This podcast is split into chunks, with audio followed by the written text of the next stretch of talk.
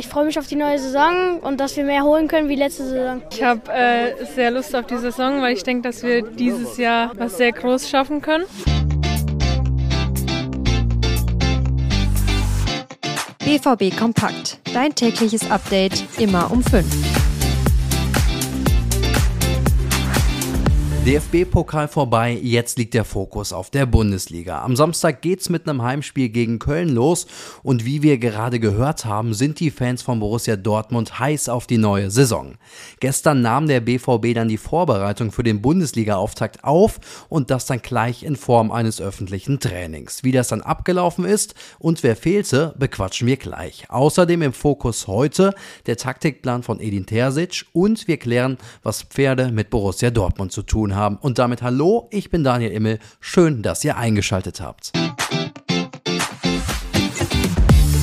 Endlich wieder Bundesliga, also am Samstag. Gestern begann dann am Trainingsgelände in Brakel schon die Vorbereitung auf das Spiel. Das Training war öffentlich, etwa 900 Fans schauten dabei zu und es war ein verrücktes Training. So verließ Emre Can schon nach 15 Minuten den Trainingsplatz und Marcel Sabitzer hörte weitere 15 Minuten später mit dem Training auf. Er schrieb dann noch ein paar Autogramme. Genaueres zu Can und Sabitzer können wir euch Stand jetzt aber noch nicht sagen. Und auch rund um Gregor Kobel gab es kurze Zeit mal ein paar Sorgen. Er bekam einen Schlag auf die Hand, aber das war wohl halb so wild. Auch unsere Kollegen waren gestern in Brakel anwesend.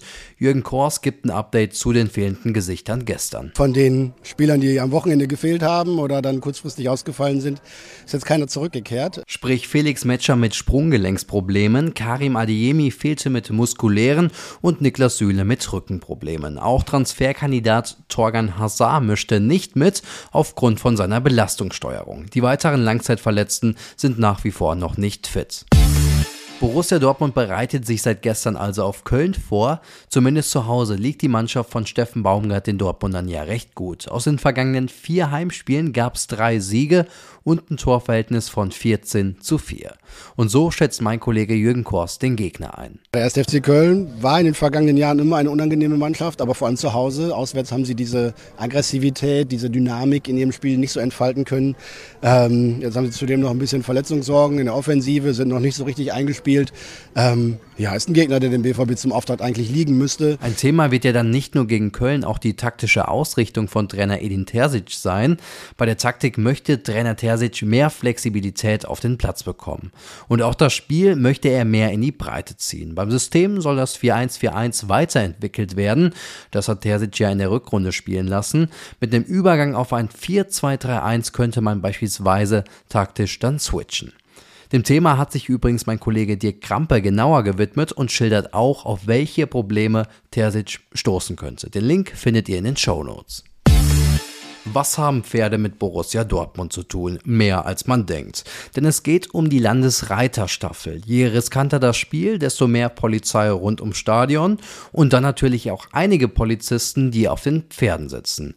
Diese Polizeireiter begleiten die Fans von der U-Bahn zum Stadion oder trennen Störergruppen. Am Samstag werden diese Pferde wieder benötigt und Kollegin Sabine Raupack-Strohmann hat den Pferden mal Besuch abgestattet und ich finde, da ist wirklich eine spannende Story herausgekommen.